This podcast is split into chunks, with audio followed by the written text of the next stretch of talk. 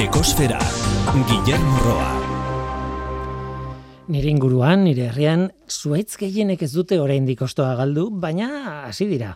Negua sartu zaie goiko adarretatik eta pres daudenez, ba, batzuek itxura xelebre hartu dute. Goiko adarra hautsik eta bekoak ostoz beteak. Hotzaren etorrera motela.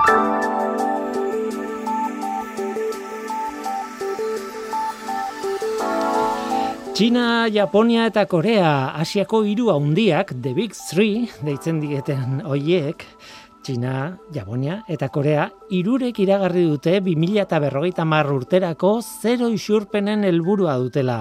Iragarpen hori oso garrantzitsua da, isurpen globalen euneko hogeita mairua, eren bat datorlako hiru herrialde horietatik. Iragarpenak energiaren sektorean eragiten du zuzenean noski, baina nabarmenu du nahi izan dute bereziki etxeetako energia sistemetan asko eragingo duela hiru herrialdeetan.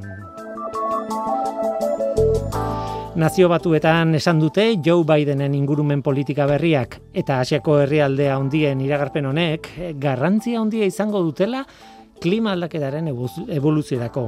Hala ere, kalkuluen arabera berotegi efektuzko gasen isurketetan neurri horiek ez direla nahikoak izango iragarritakoa betetzen bada ere. Proiekzioen arabera, mendearen bukaeran 2,1 graduko beroketa izan liteke horri esker, baina iragarritakoa betetzen ez bada eta egungo politikei utxiko bagenie, 3,5 gradu inguruko beroketa izango litzateke mendearen bukaeran. Igandeko datua da, lurraren CO2 maila lareunda mabost koma berrogeita mar ppmkoa da. Mauna loa sumendiaren behatokian neurtua. Zenbaki hori saltoka egunez egun eta pixkanaka gorakako joeran dago. Hori espero liteke, urtaroarekin gora eta bera egiten baitu zeo biren kontzentrazioak ziklo ezagun batean eta ikertu batean. Eta orain, igoeraren garaia da, baina iazko baloreekin e, konparatuta gainetik daude aurtengoak. Tira, igandean, lareunda mabost, koma berrogeita mar. Eta beti esaten dugunak, ezkarik ez izateko, berreunda laurogei ppmko konzentrazioa izan beharko luke gutxi ora bera.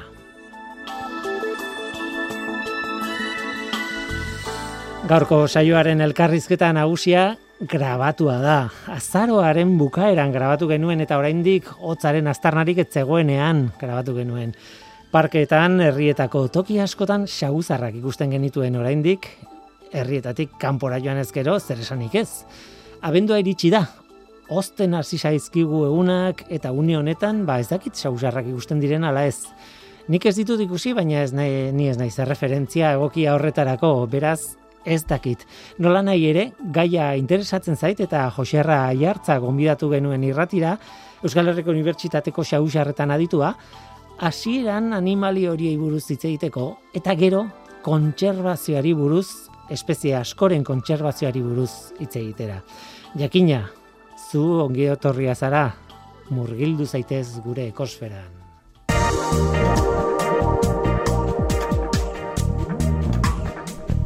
Ekosfera, Euskadi Gratian.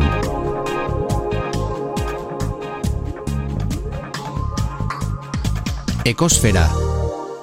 Asteburu honetan bertan ikusi ditut xausarrak, ba, Gipuzkoako iparraldean bizi naiz eta, bueno, han etxe inguruan, parketan, erreken inguruan, bueno, baita etxe inguruko mendietan ere ikusten dira.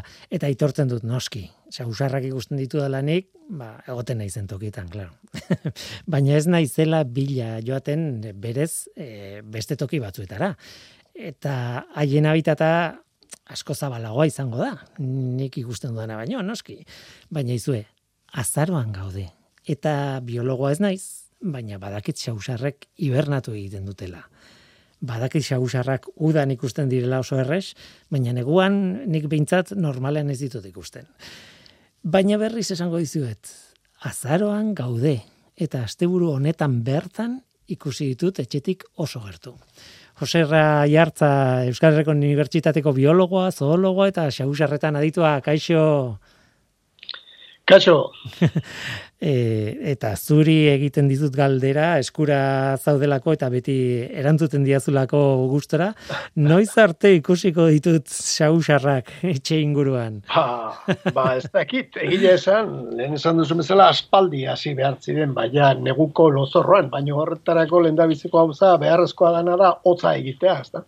Hotza egitea, hori da. E, Esaten zenidan, Behin, ba, bai, e, ba, bazkaririk ez daukatenean, bazkarik ez daukatenean e, hibernatzen hasten direla, ez? Bai, hibernazioa da, mekanismo bat, hain zuzen, hemengo xautxarrak intsektu jaleak dira, ez da, orduan, intsekturik ez dagoenean, negua iristen danean, animali hauek egiten dutena da, ba, neguko lozorroan sartu eta modu hortan, ba, beraien energia gastua, ba, murriztu egiten dute, hori da, uh abantaila handi bat daukatena, ba, gure aurrean, ez da. Bai, hori da. E, kapaz dira, beraien gastua izugarri jaisteko, bazkarik ez dagoenean. Mm pasatzen dana azken urteotan hibernazioak ero eta laburragoa dela oso berandu hasten da eta oso azkar bukatu. Hotzik ez du lago egiten hibernatzeko neguko lozorrorako hotza behar dute. Ez dakidana da horrek ze kalte ekarrezaken ze intsektuen jetxiera benetan da hondia orduan claro, gero eta leku zailagoak hotzagoak topatu beharko dituzte neguko lozorro hortan sartzeko. Hori arazo bada baina azken urtetan ikusten dugu aldaketa hori bai Uh Interesgarria da, baina esan behar dut eh, hau izan dela nire, nire galdera pertsonala nola bait, baina eh, honet, oso oinarrizko jakintza da, hau, e, xauxarrei buruz, nik ez daukadana, baina bueno, oso oinarrizkoa, e, zuek Euskal Herriko Unibertsitatean sekulako tradizioa duzue xauxarrekin eta askoz gauza gehiago ikertzen dituzue, eta orduan, aprobetsatu nahi nuen, eta galdetzeko, e, zuen ikerketa, e, zertan den, e, zer ikertzen ari zarete orain, zer dakigu, e, xau, zer ez dakigu xau xarri buruz? Bueno, bueno, gauza asko, ez? E, bai, gu, horren dala, hogeita zazpi urte, hasi ginen, xau xarrak aztertzen, hasiera batean, e, besterik gabe, Euskal Herriko xau xarretaz, ez zer ez genekilako ia, espeleologo batzuk, e, urtetan ba kobazulo batzutan datu, lortutako datu gutxi batzutatik aratago, ezta? Baina hortik aurrea ba bide luze egin dugu eta makina bat urtez espezializatu gara batez ere xagusarren ekologia trofikoa eta espaziala aztertzen da. Xagusarrek zer jaten duten hemen bizi diren xagusarrek zer jaten duten eta espazioa nola erabiltzen duten ikasten. Eta azkeneko urtetan batez ere hortan hortan egin dugu gure esan dezagun ikerketa potoloaren ba, zati, zati nagusia. Aztertzen dugu, batez ere azken urteotan xaguixarren dieta, mhm. ba, teknika pixka bat berriak eta erabili, zemengoak intsektu jaleak direla badakigu bai, baina guri komeni zeguna da jakitea xaguixarra espezie bakoitzak, ze intsektu espezie jaten ditun urte sasoi ezberdinetan, ze intentsidadekin eta barz. Mhm. E, ematen du oinarrizko informazioa, ez dakit ez nola esan, e, intxek, e, xausarrek, osea, gure gandik gertu biziren xausarren dieta, ez, du, ez diru diain zaila jakiteko, eta hala ere, hori ez da egia, ze urteak eta urteak eman dituzue, e, hori ikertzen, eta oraindik dena ez dezue jakingo, klaro. Ez, hala da, e, pentsa, bueno, xagusarretaz, bere bizi modua oso oso gutxi ezagutu da, oen dela, hogeita bost, hogeita mar urteak, urte artez. E, kontua da, animali gautarrak, e, ikusten ez ditugunak, entzuten ez ditugunak izaki, ba, beraien jokabidea zein dan eta bizimodua zein dan jarraitzea oso oso zaila zan, teknologiak bideoiek pixka bat zabaldu dizkigun arte. Guk azken hogeita urtutan hainbat espezieren dieta aztertu dugu, lehen esagutzen ziren teknikakin, hau da, animalien gorotzak bildu, horiek mikroskopioan aztertu, tan, aurkitzen ziren intsektuen eta beste artropoden zatiki txikiak identifikatzetik. Baina horrek ematen zigun, pista zan, ba, bueno, ba, kakalardoak jaten urte zituzten, sitxak, euliak, eltsoak, horrelako izpide neko zabalak. Azken urteotan, teknika molekularrak erabilita jakin dezakegu zehazki ze espezie jaten dituzten. Eta horrek, ba, sekulako bidea eman digu beste bat gauza jakiteko, adibidez, xaguxar espezie bakoitzak, Euskal Herrian hogeita zazpi espezie ditugu, xaguxar espezie bakoitzak ze artropodo espezie zehatz jaten ditu urte sasoi ezberdinetan eta horrek ba garrantzia du adibidez ba gure nekazaritzari begira edo basogintzari begira ba e, identifikatu ditzakegulako bertan eragiten duten izurrite zehatzak mhm. zeintzuk xagusarrek kontsumitzen dituzten. Hori da eskematean zerbitzu ekosistemiko bat, xagusarrek eskaintzen dutena, eta horri buruz momentu honetan ba, mundu mailan eh, hainbat talde ari gara ikerketa horiek egiten.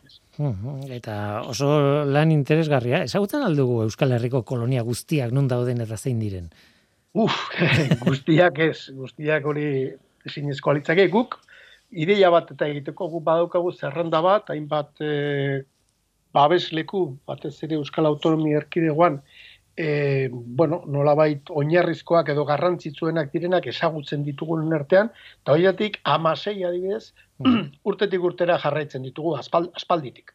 Badu gitzarmen bat eusko jarrolaritzarrekin horretarako, eta urtero bertako populazioen kontaketak eta egiten ditugu, batzuk e, neguan, beste batzuk udan, beste batzuk udaberrian, beste batzuk hainbat urte sasoitan. Ez. Beraz, hamasei kolonia jar, jarraitu ditugu luze uh -huh. e, urte sasoi ezberdinetan. Beste sortzi, orain, orain dala gutxiagotik edo jarraitzen ari garenak, orain berrikiago edo lokalizatutakoak edo dira. Eta horiek, hoien jarraipenak albidetzen digu neurri batean jakitea animali hauen populazioak nola doa zen edo. Uh Nola baita erabili ditzakegu hori, hori, bueno, gutxinez eh, jarraitzeko. Uh pentsatzen dut, gainera, inoiz entzun dizut, e, hemengo xausarrak batez ere baso xaguzarrak diela, ez? Edo basoaren inguruan e, izaten dituztela koloniak. E, inguru iritarra urbanoak eragiten aldi, esan nahi dute, kolonia bat sortu daiteke adibidez e, etxe ingurutan, edo horrelako tokietan? Badira, Badira espezie batzuk oso urbanoak, eta gainera gizakiarekin eta asko ugaritu direnak, eta ondo moldatzen direnak, hainbat pipistrelo, eta badira, ba, bueno, gizakia inguruan hainbeste arazo ez dituztenak. Esan dezagun, antropofiloak direnak. Baditugu beste hainbat espezie, ba, baserri munduan eta luze, gurekin, bueno, e, habitata partekatu dutenak, eta oraindik ere hainbat partekatzen dutenak. Gero ditugu e, galtzorian ditugun espeziak, eta hoiek dira bereziki hemen basoarekin lotuta egondakoak. Ez. Basoko espeziak dira egoera, konservazio egoera txarrenean ditugunak hemen. E, galtzorian ditugu Euskal Autonomia Erkodegoan sei espezie, eta seirak e, modu batean edo bestean basoekin lotuta daude. Gehiago gutxiago, baina basoekin lotuta daude. Bai e, egia esan, ez dugu zer ezagutzen horri buruz. Ikusi izan ditut, eh, hori bai, e, bueno, e, zure artikulu batzuk, edo zu tartean sartuta zauden ikerketa artikulu batzuk, eta, bueno, gauza bitxiak e, argitaratzen dituzunak, ba, armi armak jaten dituen e, xausarrak, edo, edo garai batean ospetsua izan zen e, arraina jate dituztenak, edo horrelakoak, e, ala ere, e, normalean hemengo espezie arruntenak intsektu zaleak dira, ez? Hemen, hemen diren espezie guztiak, e, intsektuak edo artropodoak e, jaten dituzte, guztiek. E, kontua da, hoietako batzuk gainera, e, bueno, beste zerbait ere, jandezaketela, intsektuak dira gehien jaten dituztenak, batzuk armi armak ere jaten dituzte, e, arraina jaten duen espezie hori ez da Euskal Herria bezi, hori mediterraneoko espezie bada, berez guk ikerketa horiek Valentzian egin genitun live proiektu baten barruan, Hemen Euskal Herrian bada beste espezie bat, e, Nictalus lasiopterus edo e, gauz hau horrek urte sasoi batzutan txoriak ere jaten dituen migrazioan. Mm. Hori batez ere guke Nafarroan daukagu. Orduan horrek udazkenean eta udaberrian txorien pasea gertatzen danean gauez, txoriak ere jaten ditu. Normalean urtean zehar intsektuak jaten ditu narrenz. Mm. Baina bai, bueno, dietaren aldetik... E, oso bai. diversoa dira, esan dagoa, hogeita zazpi espezie dira, munduan mila eta irureun dikora, eh? orduan, mm. eh, xaguxa hartaz hitz egitea pixka bat arrainetaz edo txori. Hori da, hori da. Gainera, deno dugu buruan badibidez, ba, ez dakit, Australian edo e, lurralde tropikaletan, ez dakit nun dauden frutajale handi horiek adibidez, eta hori beste bai. mundua da, ez? E, gainera... Bai, galariak, loreak jaten dituztenak, nektarra jaten dutenak, uh -huh. e, dago, aziak beri, e, banatzen dituztenak gero, polinizazioan e, funtzio garrantzitsuak betetzen dituztenak, bueno, Hori da, nik zurekin ikasi nuen hori. E, hemengo sausarrek ez dute polinizazio lanak betetzen edo oroar, ez? Baina kanpoko espezie askok bai.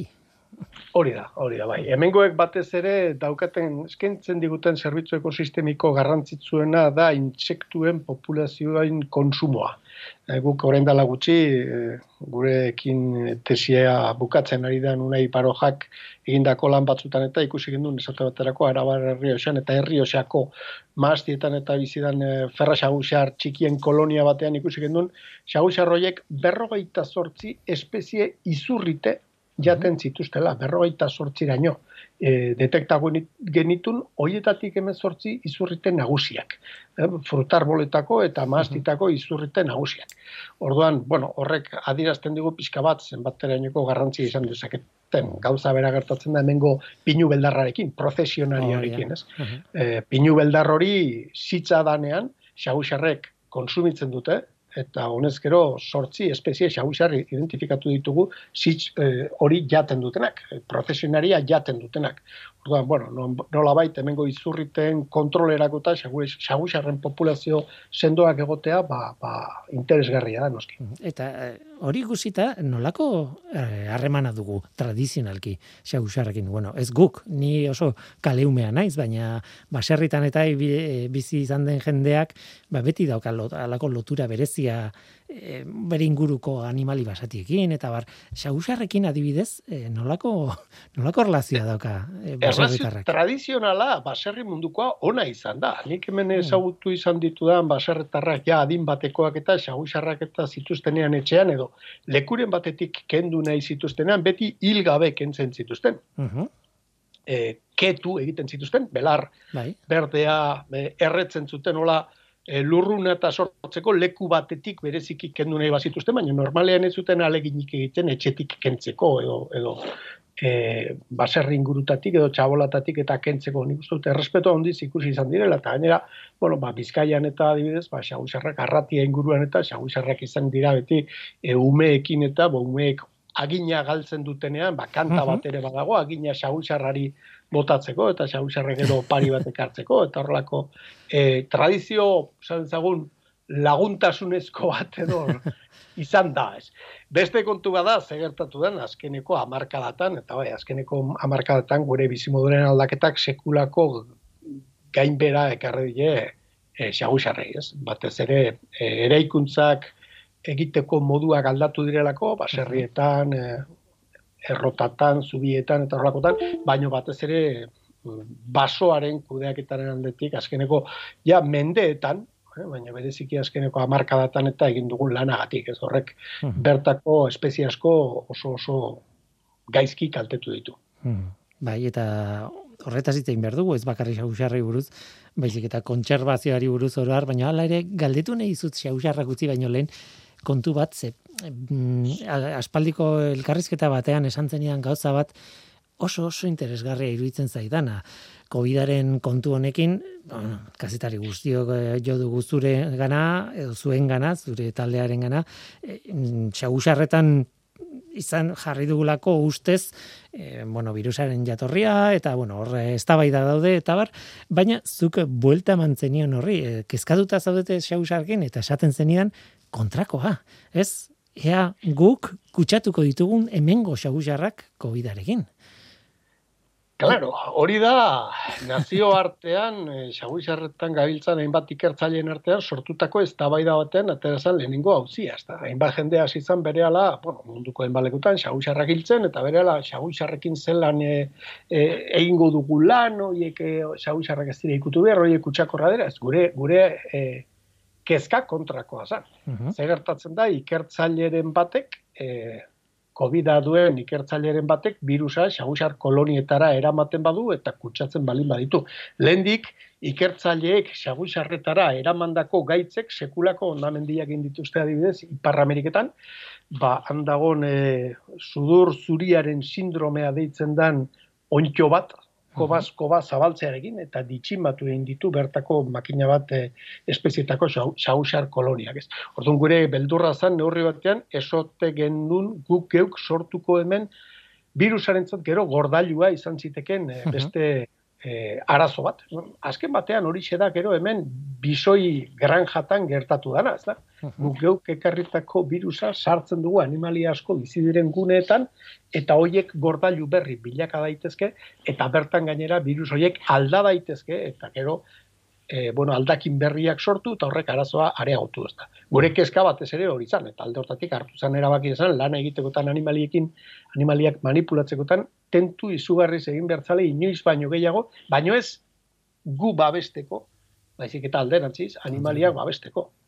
E, uste dut, e, hori beste dozein animalitara aplika daitekela. Eh? Hori da.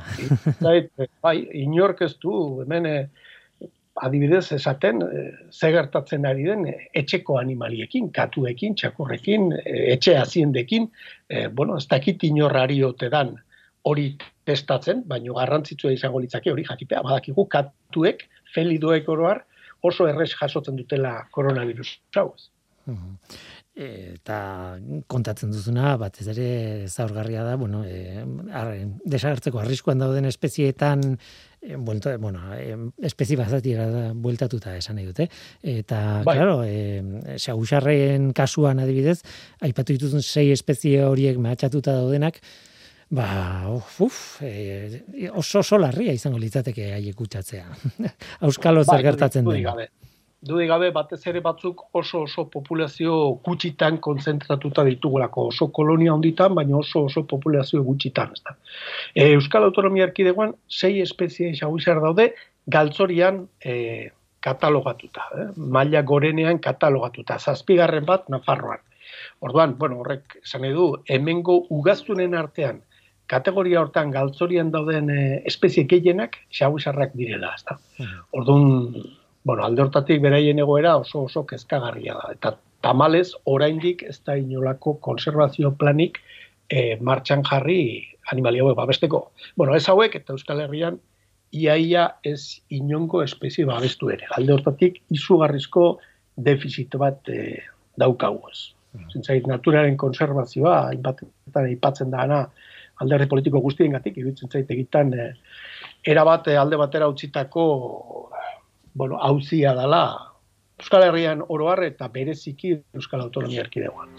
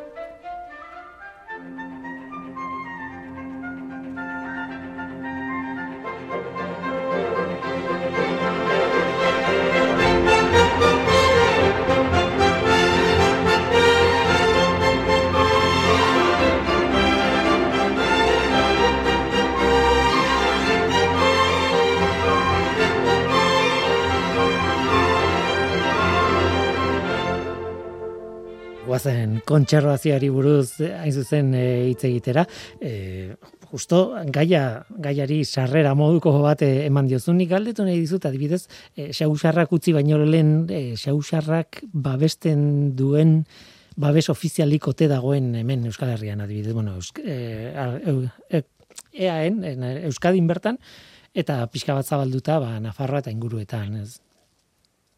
Bueno, printzipioz, guk hemen, xagusarrak daude babestuta Europa osoan. Badaude Europako arteztarau pilo bat, eta Europar batasuneko lege pilo bat, eta itzarpen nazioarteko itzarmen pilo bat, bernakoa, bonekoa, eta beste mangina bat, eta orduan guzti horiek babesten dituzte, printzipioz, xagusarrak alde ustan legez. Estatu mailan ere, e, oiek, itzarmen horiek eta bermatuta daudenez, ba, printzipioz, legedi berak babesten ditu. Hemen, mm. e, faunaren kudeak eta e, foru aldundien e, esku dago. Edo zin kasutan, hemen ere badugu lege bat, adibidez, Euskal Autonomia Arkidegoan, naturaren konservazioan legea, mila behatzerun da, laro gehieta amaseian e, argitaratu zena, eta hor besteak beste ezartzen da, bertako flora eta fauna e, katalogatu egingo zala, mehatxu kategoriaren arabera, eta hor jartzen ziren hainbat irizpide e, katalogatutako espezie horiek babeste aldera. Eta mehatxutako espezie guztiek badituzte bete beharreko administrazioen aldetik bete beharreko zenbait irizpide. Eta bat da adibidez kudeak eta plan bat izatea. Galtzorien dauden espezie guztiek legez kudeak eta plan bat izan behar dute. E, ze gertatzen da? Ba, bueno, hori nonbait etzaigula gauza askorik e, ajola, ez. Ideia bat egiteko, bakarrik Euskal Autonomia Erkidegoko datuei begiraz. E, bertan, e, mehatxu kategoria garenean, gorenean, galtzorian bezala ditugu, laro gaita sortzi espezie zailkatuak. Mila behatzirun da laro gaita amaseitik ona, hogeita lau urtetan beraz, amalau plan bakarrik jarri dira martxan. Gainera baditugu beste eunda amairu espezie zaurgarri bezala zeilkatuak. Eta horietatik laurentzat bakarrik egin dira kudeak eta planak. Legez, guztiek izan behar dituzte kudeak eta planak. Eta plan horiek gainera, amar urtean behin egin behar dira. Ebaluatu, aztertu, beraien emaitzak ikusi, eta zuzendu edo konpondu behar badira, ba, e, hori konpondu egin behar da. Bueno, alakorik ez da e, sekulain. E, pentsa, dozena terdi kudeak eta plan guztira, berreuntik gora e, espezieren babeserako. E, hori negargarria da. Ba, negargarriena ez da hori bakarrik, negargarriena hori da, e, esan dezagun, alderdi politiko bati edo besteri e, soilik e, leporatzeko kontua da. Bueno, inork ez du, ez inongo alderdi politikok ez dute hori mm, mai gainean jartzen, ezta? Eta gizartean bertan ere ez da gauza bat gehiagia jola zegna, nahi iruditzen zait naturaren konservazioaz hitz egin egiten dugula, oso gauza polita dela, baina gero egunerokotasunean ez dela mm, gauza askorik ajola segun zerbait. Ez, dela, e, zenbaki hauek ezinezkoak izango lirateke. Hau da, administrazioak berak ez ditu bere legeak betetzen. Zontan, foru aldun die, ez da. Diru arazo bat e, bada, esan edute edo, edo antolak mendu arazo bada. Esan edut, kudeak eta planak, ba hor daude, behar bada ez dira behar diren bezain ugari, edo ez dago dirurik e, kudeak eta plan horiek gauzatzeko eta martxan hartzeko. E, planak e, egin ere egin dira, nik garbi esango dizut, guk xaguzarrekin badara magu amabost urte kudeak eta planak eusko jaurlaritzarekin, bertako teknikariekin adosten. Adostu ditugu, amabost urtez kudeak eta planen e, zirriborro berdinak. Eta horiek, diputazioetara eta eraman dira, hainbat aldiz, teknikariekin, zuzendu, aztertu, berraztertu, berriro ez dira egikaritzen azkeneko urratzetan ez talako hartzen erabakia martxan jartzeko planak eginda daude, ez dira egikaritzen. E, nik ez dut uste diru kontu batenik. Nik uste dut badagola filosofi kontu bat. E, naturaren konservazioa ez da ulertzen ondare baten babesteko neurri bat bezala, hartzen da egin ditzakegunak mugatzeko traba bat bezala. Eta orduan, ez dugu trabarik nahi gure eguneroko kudeaketan, gure eguneroko jardunean. Ez ditugu mugak nahi natura erabiltzeko ditugu moduetan. Ez diogu gure buruari, buruari mugarik jarri nahi. Eta mugarik jarri gabe ez dago e, natura konserbatzerik. Mm -hmm. nik dut azkenean filosofia kontu bat dala. Ez, e, mm bueno, e, natura galtzen ari da, beste gauza batzuk lehen esten ditugulako gure egunerokotasunean. Muga ba, horiek adibidez, dudik ez da. Bai. Ez, du, dudik ez da administrazioen adala erresponsabilidadea, baino ez bai. beraiena bakar.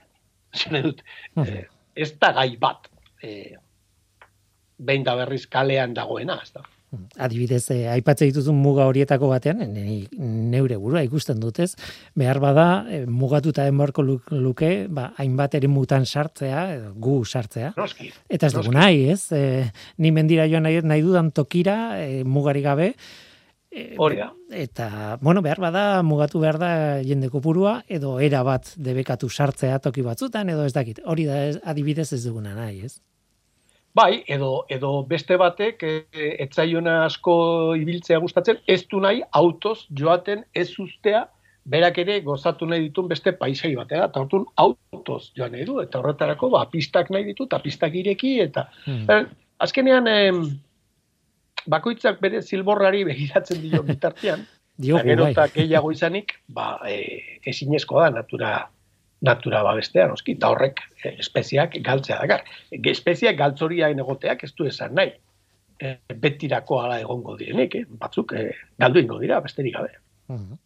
Zerbait ondo egin alda naturaren kontserbazioan. Bueno, pentsatu du baietz, noski. Bai, bai, gauza asko egin dira ondo. Nik, gogoan baditut, ez dakit asko, egin egin diren ondo, edo ondo suertatu diren. Nik uste du, bai, ez gauza batzuk ondo egin direla, ez? Nik gogoan ditut umetatik, eh, adibidez nola zeuden, ez donostiarra izan da, bertako gipuzkoako ibaiak, eta gaur egungo ibaiak eh, nolakoak diren, eta eta ez dago zer ikusirik, ez da? Bai. Gauza bera iruditzen zait, e, gertatzen dala, esatu baterako, beti esan dut, eiza garai batean, bueno, nahi zuenak, nahi zuena egiten zuen, ez da? Gaur egun iruditzen zait, e, jarduera hori asko hobetu dala, eta iztariek asko zobeki e, jarrutu direla gaur egun, eta, mm. e, bueno, e, alde iruditzen zait, gauza asko hobetu egin direla. Mm beste asko, e, ziurazki, orain dela hogeita marrote gaizki egiten nahi zirenak, konpontzen nahi ziren. Berriro ere, ba, garai batean kalan, kanalizatzen ziren ibaiak eta ubideak eta jartzen ziren, eta presak, ia non nahi, eta gaur egun hori ere, pixka bat atzeraka botatzen ari gara, eta ibaietara, ba berriz bere e, ibar basoak, eta uh -huh. urbazterreko e, altzadiak, eta rekuperatu nahi dira, eta pixka bat horrelako hauza batzuk eta egiten ari gara baino beste asko hmm. zait eh, oso oso gaizki egiten ari garela oraindik ez eta azken bolaran e, matarrasaren zabaltzearekin eukaliptuen edat, edatzearekin eta ikusten ari garenak hoiek ba erabateko astakeriak dira Europan basogintzara dedikatzen diren herrietan inon ikusten ez direnak ez. Hmm e, ilusio egiten dit pixka bat, e, aipatu duzuna ez, e, ubideak kentzea edo, edo urtegiak edo urtegi txiki hoiek irekitziaren duela gutxi ontzan Gipuzkoa foru aldundiko aitorlekuna gurekin e, e, saioan, eta justo ireki bai izeneko live proiektu eritako bai. bat aurkeztu zigun, eta sekulako lana egiten ari dira, bai leitzaranen, bidasoan, eta zuk aipatu duzun bidetik gainera, ez, e, e arro hoiek ireki eta ibaiaren bueno, e, konektibidadeak bilatu espezieetan eta espezientzat eta eta horrelako gauzak polita. Baina egia da, zuk ere esaten duzun bestea, egia da nik adibidez txikitatik daukadan e, sentsazioa da e, e, gazti harrapariak, e, zapelaitzak edo horrelako miruak edo bueno, horrelako egaztiek e, ugari, bueno, ugaritu direla, ez? E, populazioak gero bai. handiagoak izango dil, izan direla eta adibidez Donostitik gertuago ikusten ditut edo Donostian bertan hori garai batean, ez dakit ni txikian nintzelako edo, baina ez nituen ikusten. Eta beste ez, ez zeuden. edo zein harrapari garbitu itentzan, ez? Hmm. Gaur egura, eh, zapelatzak ikusten dira, miruak ikusten dira, hmm. belatzak ere gero eta hmm. maizagoa inbalekutan ikusten dira, orduan, bueno, horrek baditu, dudoik gabe, saiak asko ugaritu dira, bueno, horrek baditu, izan ditu, eh, aurrerapen handiak. Eta Baina, dut hor, gizakiaren, jendearen, kulturak eta kontzientziazioak, eta Bar, euki dutela paper garrantzitsu bat. Baina horrek galdera batera bideratzen hau eta da, eh, espezi batzuentzako e, bueno, batzuekin kultura hori aldatu dugu eta orain e, bueno, vuelta eman diogu haien ospeari, nolabait, e, haien irudiari, baina beste batzuk ez. Espeziaren araberakoa da. bueno, asko da bere behar izanen arabera. Eh, hemen ugaritu diren espezie asko, garai batean garbitu egiten zirelako, falta ziren, baina espezie nahiko generalistak dira, ipatu ditugun horiek tanak. Zapelatzak, miruak, besteak beste, zabortegitan eta ere bil daitezke. Zapelatzak gure etxe inguruan askotan egoten dira, errepide bazterrean, mm. ikusten ea auto batek, musker bat edo zugandil bat edo sagu bat, noiz harrapatuko, gero ura jateko. Ez mm. nola bait antropizatu egin dira horiek ere.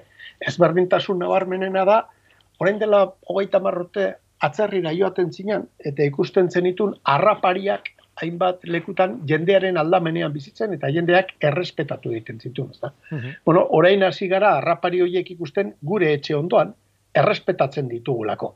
Hogeita marrurteko atzerapena daukagu, segureski, ba, hainbat, eh, atzerreko hainbat herrirekiko. Berdin, berdin, oain hogeita marrurte ikusten ziren Europan, berrogei urte lehenago kanalizatutako ibaiak deskanalizatzen, eta gu orain ari gara hori egiten. Hogeita urteko atzerapanearekin berriz, ez da. E, olako atzerapena guretzat historikoa da ingurumen, ingurumen kontutan, eta ziuri eski mendik hogeita urtetara, ba, oain esaten ditugu lehen bat gauza, ba, konponduta egongo dira, bidean e, gehiegi galdu ez baldin badugu. Hori da, hori da azkeneko galdera bat egin nahi dizut, ez dakit erresadan erantzuten, oso erresada egiten, baina zein dira zure ustez, edo buratzen zaizkizun e, natura kontserbatzeko erronka nagusiak, ez? zuk non ikusten zuen, Bueno. orain kudeatu ahal izango bazenu e, naturaren kontserbaziorako planak eta dirua esleitu eta abar eta bar, non hasiko zinake? Bo, nik uste lehen, leheneko gauza, lehen esandako eh, espezien konservazio plan horiek egin behar direla. Era berean iruditzen zait, eh, derregorrezkoa dela eh, baso zaharren inventario bat egitea, ez gaur egun basoak direnak, eh, baso gaur egun zaharrak direnak, baizik historikoak diren basoen inventarioak eta egitea, eta baso, baso erreserba batzuk e, egitea ez orain dauden bezala, bai itxinako bazterrean inork ikutu ezin ditzaken, baina oso balio e, gutxi izan dezaketen lekutan, baizik eta aran ondoetan eta naturaren konservazioari begira e, bueno, helburu hori, naturaren konservazioa helburua izango luketen baso sare bat behar bezalakoa eraikitzea, uste dut hori funtsezkoa dela, basoak konserbatzea naturaren ikuspegitik hori funtsezkoa dela. Baina bada gauza bat, ni asko kezkatzen hauena Euskal Herrian oroar, eta gaur egun daukagun banaketa administratiboakin, e, Euskal Autonomi, Autonomia Erkidegoan berezikita da, por Nafarroan berdin, dudik gabe, baina bi, bi administrazioetan, da ez daukagula, ez daukagu inolako egiturarik, e, gure natura, ba, bueno, deskribatzeko, monitorizatzeko, kontatzeko, jarraitzeko. Ez daukagu, nola baita esateko, Natur Zientzien Instituto Nazional bat, edo Museo Nazional bat, ez dago inor, bere lana izango dena, hemen egiten diren eh, flora eta faunari buruzko ikerketak bildu, eh, nolabait gorde, nolabait jarraipenak bideratu eta bar egiteko. Ez dago. Eta orduan, eh, ezin duzu kudeatu ezagutzen ez duzuna ikerketa talde ezberdinek egiten dutenak, bereiek egiten dute existitzen diren bitartean, eta gero horren emaitza galdu egiten da. Adibide simple bat jarriko dizut. Bueno, mm, orentxe bertan eh, gure eh, departamentuko malakologoen taldeak, ja, bueno, Mhm. batzuk eh, jubilatu dira, beste batzuk jubilatzeko bidean, sekulako bilduma bat dute, ba, amarkadatan zehar bildutakoa marraskiloena, Iberiar Peninsula osokoa, eta Madrileko museoari eman behar diote, ez dagolako hori non arraio gorde. Euskal Herrian ez daukagu inolako azpiegiturarik. Bertako flora eta faunaren ezagumendua biltzeko, zentralizatzeko eta jarraipen bat egiteko. Ez dago ezer. Eta, eta alde hortatik eh, hori izugarrizko gutxunea da. Ezagutzen ez duzuna ezin duzu zaindu, ezin duzu kudeatu, ez da. Iruditzen zait, ikerketan aldetik utxune asko ditugula, baina batzuk oso oso oinarrezkoak dira. E, Kopenhageko zoologiako museoa okerrezpanago amabos garren mendean sortu zuten, erregina batek. Eta geroztik jarraitzen du funtzionatzen eta gaur egun ba, Europako zoologia museo garrantzitsuenetako bat da. Mhm. Guk ez dugu, ez da horren, ez dut esango horren antzik duenik, horren hasikina izan daitekenik ere. Ez daukagu inolako egunerik hori biltzeko. Bere garaian iobe sortu zanean, ba, zirudin horrelako zerbait izatera iritsi zitekeela, Mhm. baina ez du zer ikusirik horrekin. Orduan, bueno, eh, horrek adierazten du lehen esan dudana, ezta? Naturaren konservazioa ze gutxi interesatzen zaigun gizarte bezala eta ze gutxi interesatzen zaien gure kudeatzailei. Mhm. Eta eta hori, e, nolabait errua bikoitza da, haiena eta gurea. Dudari gabe, Eta, dudari gabe. Mhm. Tira, Guk mantentzen ditugu hor. Bai, bai, hori argi dago, bai, bai. Ba, tira, hemen utzi beharko dugu elkarrizketa interesgarri hau, ze, bueno, e, xausarri buruz hitz egin nahi nuen, eta benetan eskatu dizut e, e, xausarrak aipatzea, ze azken batean, zu aditua, ba, xausarretan zara aditua, baina bigarren zati hau ere eskatu nahi nizun kontatzeko eta zure ikuspuntua emateko, eta eskertzen dizut pila bat, e, ba, horre, egin diguzun erra- erradiografia edo, bueno, perspektibakin egindako argazki zabal hori, ez? Ea aurrerantzean hobetzen dugun, hobetzen ari garen baina azkarrago, eta ea, ea bidean ez dugun ezer galtzen, zuk esaten zenun bezala, ez? Ba, Bai. Jo- Jose Raiartza Euskal Herriko Unibertsitateko biologoa esan dut, biologoa, zoologoa, xausarretan aditua, eta eta irratsaio hauetako laguna.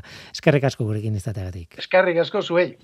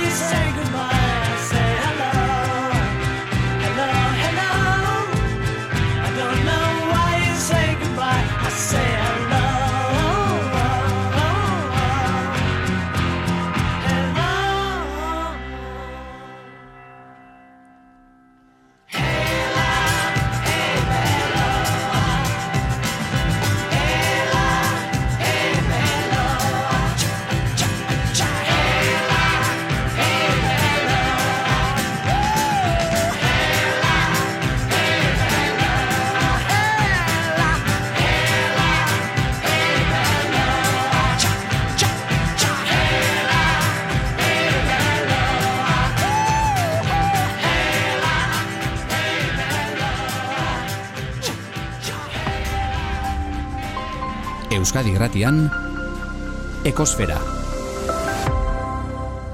Orain ekologia zipristin batzuk arantxa txintxurretarekin.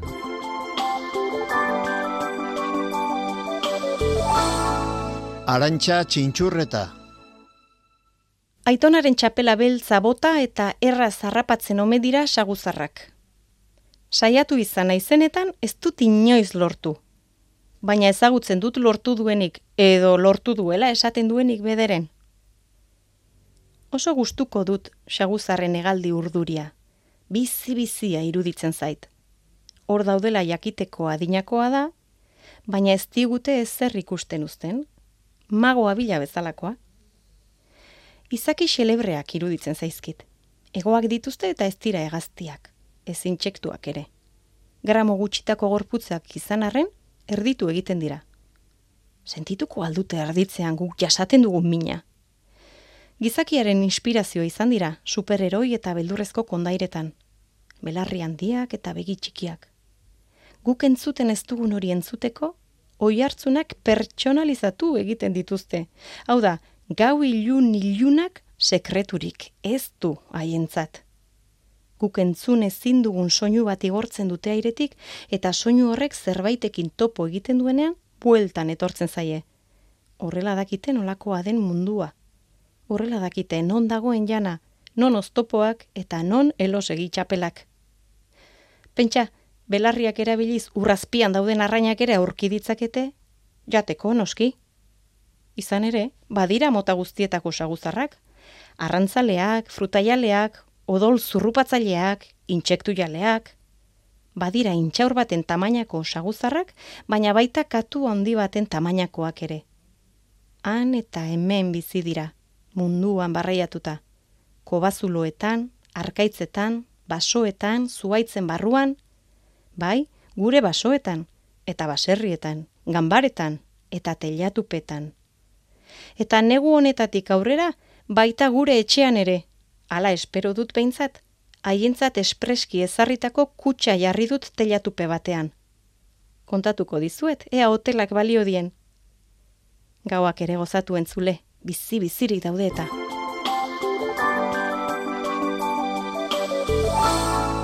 Arantxa txintxurreta. Arantxa txintxurreta e, bere ekologiazko zipristinak eta gaur gainera xagusarrei buruzkoak nola ez. Eskerrik asko Arantxa. Tira, bukatu baino lehen kritika txiki bat eta kritika egiteko Bueno, Televisión Espainolako lehen kateko programa batean ikusitakoa, erabili nahi dut. Aquí la Tierra izeneko programa. Baina ez dut programa bera kritikatu nahi, baizik eta berekin batera datorren ideia.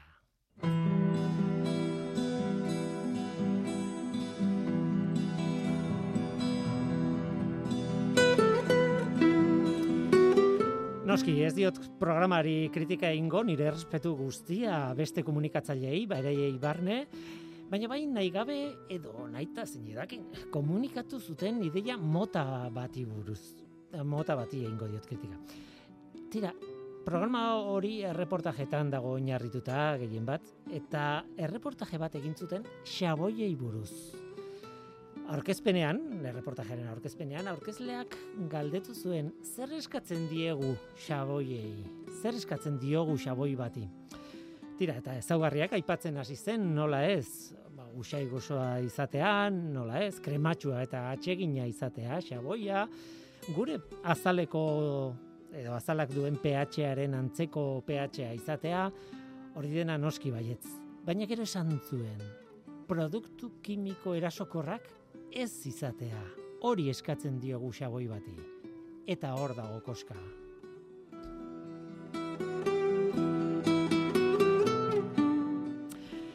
Gero erreportajera. Etorri zen gaztelako herri polit batera egin zuten salto.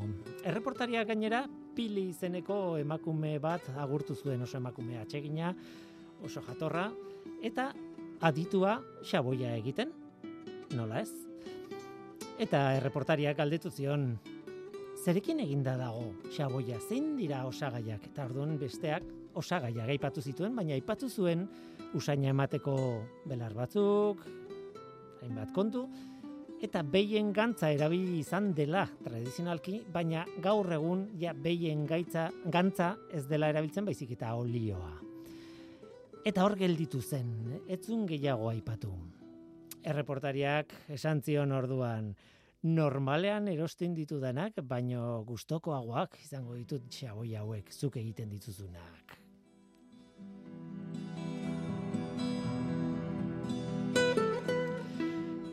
Eta erreportaian e, ikusi zen e, nola egiten zuen emakume horrek xaboia, osagaiak nahasteari ekin zion eta noski osagaien artean nola ez, usaina ematekoak, olioa eta bar eta bar, eta soda kaustikoa sartu zuen. Noski, pixka bat xaboiei buruz pixka bat dakiten guztiek dakite oinarria, xaboi baten oinarria dela batetik gantza mota bat, olio bat edo dena delakoa eta soda kaustikoa. Soda kaustikoa. Alegia, produktu kimiko erasokor bat. Kontuz manipulatzen baldin badizu soda kaustikoa. Kimikariok esaten dugu, ba, noski, soda kaustiko izeneko produktu hori sodio hidroksidoa dela, base indartsu bada, hau da, azido baten kontrakoa, pH oso altuak lortzen dituen e, produktu bat, eta noski abizena e, normala izaten da kaustikoa. Eta adierazgarria da. Tradizionalki erabili izan da soda kaustikoa, leku guztietan bestela xaboia ez da lortzen. Oso produktu kimiko erasokorra. Beraz nire galdera da, zer ari gara saltzen mota horretako erreportaietan? Berdintzen ari gara, tradizioa eta produktu kimikoak erasokorrak ez erabiltzeko ideia. Eta hori faltsua da. Berdintzen ari gara leuntasuna eta tradizioa. Bueno, bukerako produktuan izan daiteke, baina bestela ez da, ez egia. Berdintzen ari gara leuntasuna eta natura. Eta edo produktu kimiko horiek ez izatearen ideia eta natura. Eta hori ez da inondik inola e, egia. Pro- Naturan produktu kimiko asko dago, erasokorrak, soda kaustikoa barne. Tira, hau esan da besarkada bat akilatierrakoei, nik uste dut beraien intentzio oso nadala eta komunikazio alegin oso handi bat egiten dutela.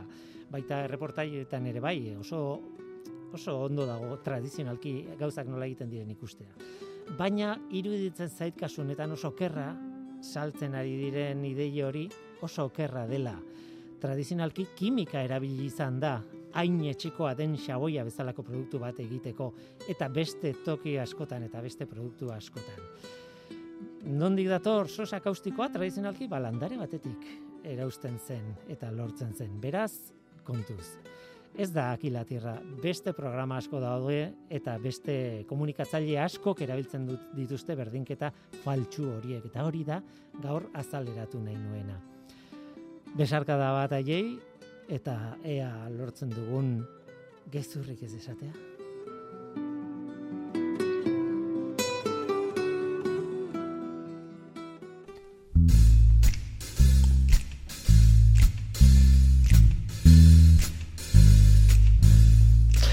Hau izan da gaurkoa Josiarra jartza gurekin xausarrak, kontserbazioa, eta bestetik arantxa txintxurreta. Oraingoz, hau izan da dena hemen ekosferan, Mikel Olazabal teknikan eta ni Guillermo Roa mikroan. Aste ona izan. Agur.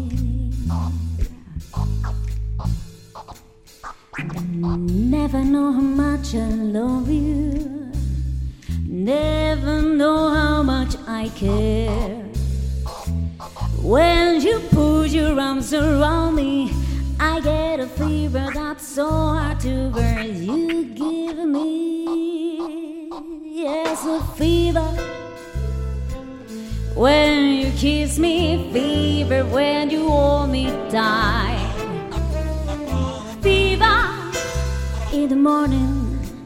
Oh, fever all through the night. Sunrise up the daytime, moonrise up the night. I light up when you call my name, and you know I'm gonna treat you right. Just you give me, you give me, yes, fever when you kiss me, fever when you hold me tight, fever in the morning, oh fever all through the night. Everybody's got the fever. That is something you all know. Fever isn't such an easy fever started long ago.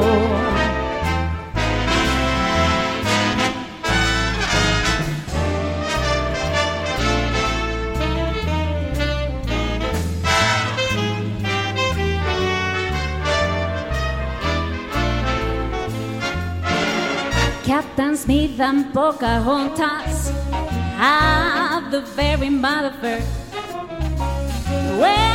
daddy tried to kill him, she said, Oh, daddy, oh, don't you that? Yes, give me, give me, give me fever. When you kiss me, fever. When you hold me tight, fever, fever. In the morning, fever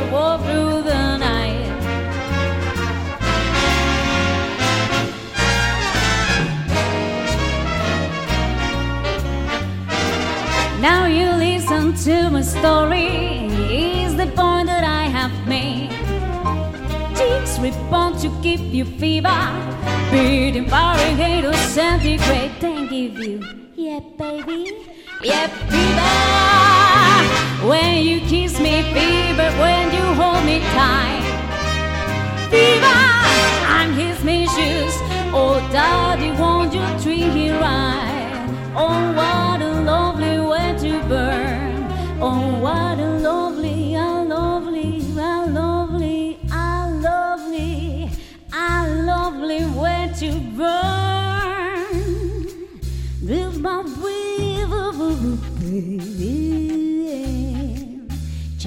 give me fever in the morning, in the evening, in the night. Yes, give me fever.